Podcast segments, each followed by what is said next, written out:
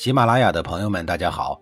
告诉大家一个好消息，除了音频以外，我最近开始以视频的方式为大家讲历史，内容也不再局限于中国古代史，而是涵盖人文、社会、西方历史等等，还包括对一些经典童话人物、历史人物进行全新解读。欢迎大家在微信视频号里搜索“志明侃历史”，同志的志，光明的明，调侃的侃，历史故事的历史，我在视频里等你。上一集里啊，我说到了孔子在鲁国仕途发展的事儿。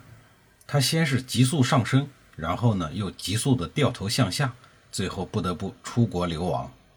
这一名五十五岁的老人被逼出国流浪的时候，他的内心是十分黯然的。他走得很慢，从天一亮就出发，直到天黑呀也没走出多远。于是他在屯地暂住一晚上，打算明日再继续赶路。一路上之所以悠悠伤伤、磨磨蹭蹭、动作迟缓，就是想给鲁定公、季桓子以挽回的余地。跟随的弟子们知道，老师的内心还在等待祖国的召唤，只需要一匹快马，一句有请大司寇回朝主政，老师必然立刻转身回家。那鲁定公会不会派人来追呢？夕阳已落，残月未起。就在这个时候，官道上一架马车风尘仆仆地急速赶来。弟子来报说，师己大夫求见。孔子惊喜万分啊，连忙将来人迎入馆内。师己大夫是一个人来的。孔子看见师己只有一个人的时候，心里不免凉了半截。但是呢，还是不甘心地问了一句。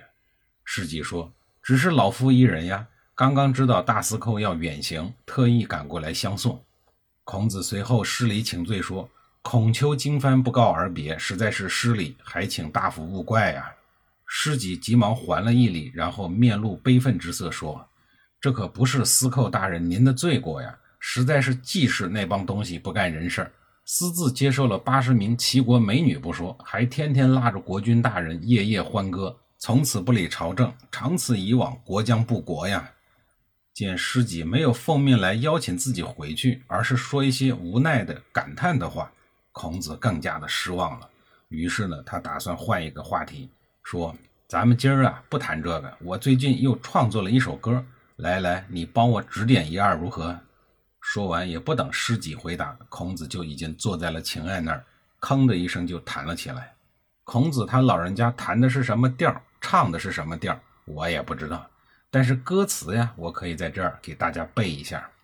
外国的女人是狐狸呀，她腐蚀了我们的国君，赶跑了我们的忠臣；外国的女人是老虎呀，吃掉了我们的人心，毁坏了我们的德行。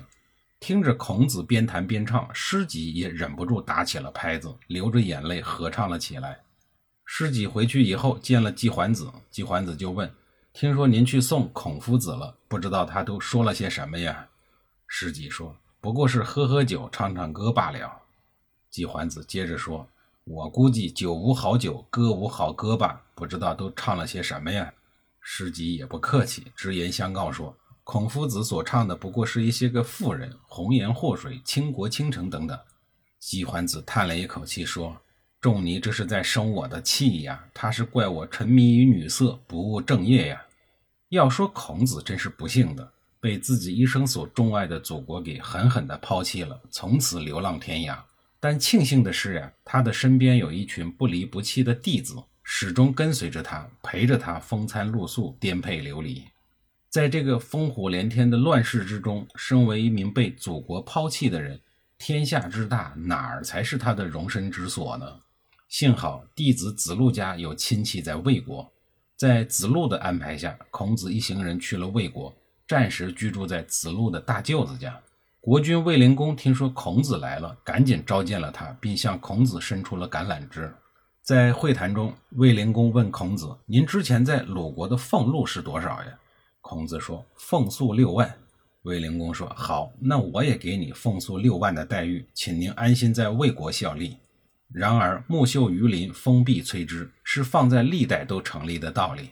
孔子作为一个流浪的人，刚一到魏国，就受到了国君的这般厚遇。这令很多的本地干部极为的不满，魏国的官场舆论也是一片哗然，一些个极端分子甚至要扬言杀了孔子。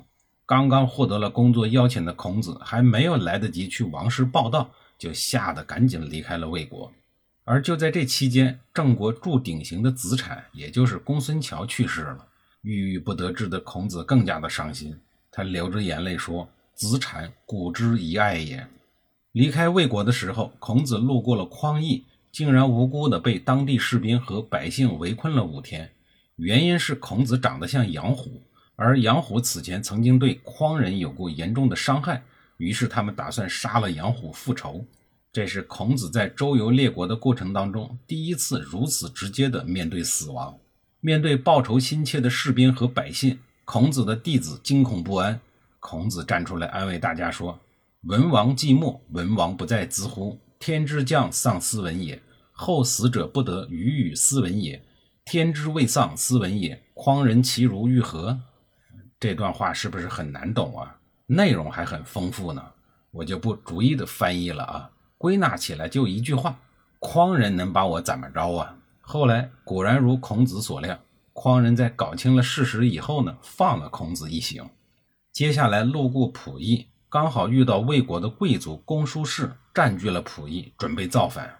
他扣留了路过此地、深得卫灵公赏识的孔子，这是孔子面临的第二次死亡。这时候，带着五辆私家车，一直跟随着孔子的弟子公良汝挺身而出。